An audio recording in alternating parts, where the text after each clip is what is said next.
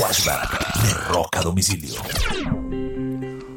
Un 22 del mes de marzo del año 2003, la agrupación Guns N' Roses le manda una carta de cesar y desistir, una predemanda a la agrupación The Offspring, que había anunciado que su nuevo álbum se llamaría China's Democracy.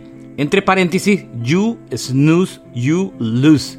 Era el nombre que la agrupación Guns N' Roses había escogido para su muy esperado disco que, por cierto, no había sido lanzado. Y The Offspring lo iba a utilizar como nombre para su próximo disco a manera de burla. Este es un flashback de rock a domicilio.